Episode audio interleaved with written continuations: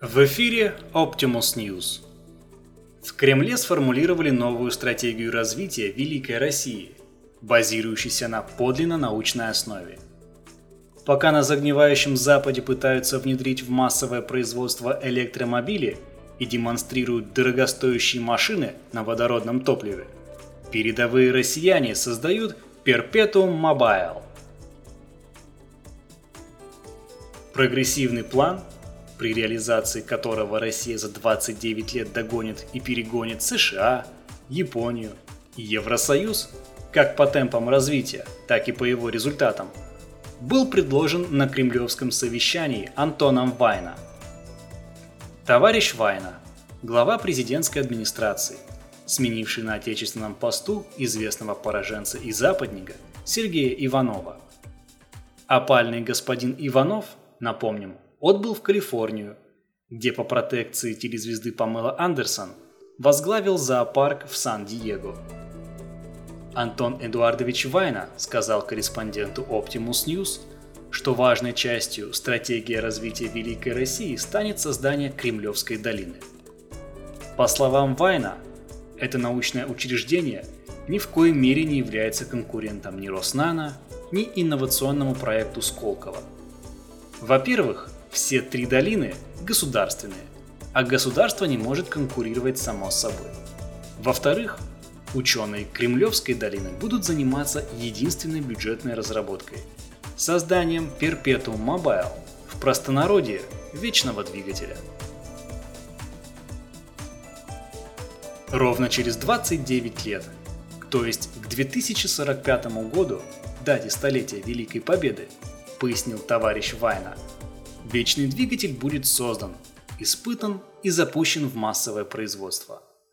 В его разработке, ведущейся уже сегодня, используются изобретения, сделанные нами прежде. Например, нооскоп – прибор, позволяющий в числе прочего увидеть невидимое при переходе жизни в нематериальную форму бытия из пространственной во временную составляющую.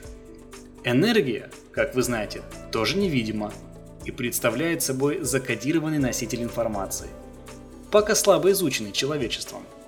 Волновые гамма-всплески и завихрения и стабильное бета-излучение энергетических информационных полей послужат нескончаемым топливом для инновационного аппарата.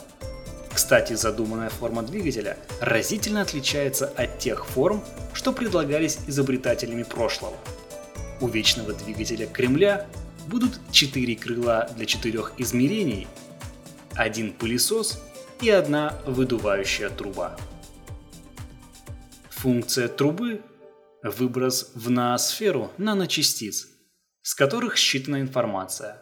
Назначение же пылесоса – втягивание из ноосферы свежих наночастиц. Таким образом, принцип действия Perpetuum Mobile – круговорот наночастиц в природе.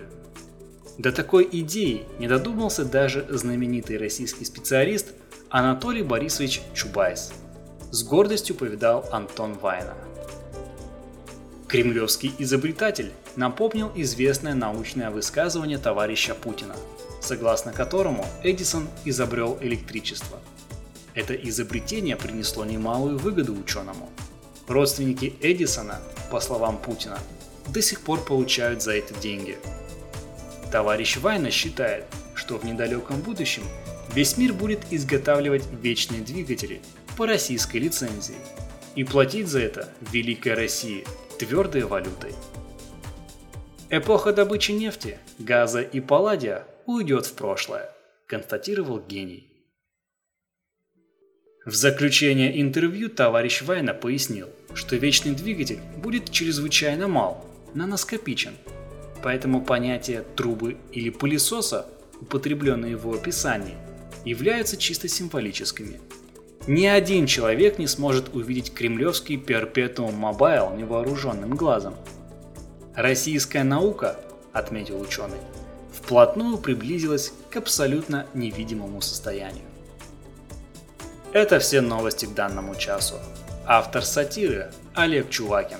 Озвучено Артемом Ледниковым. Слушайте другие выпуски Optimus News на сайтах podfm.ru, podster.fm и iTunes по запросу Optimus News. Всего доброго!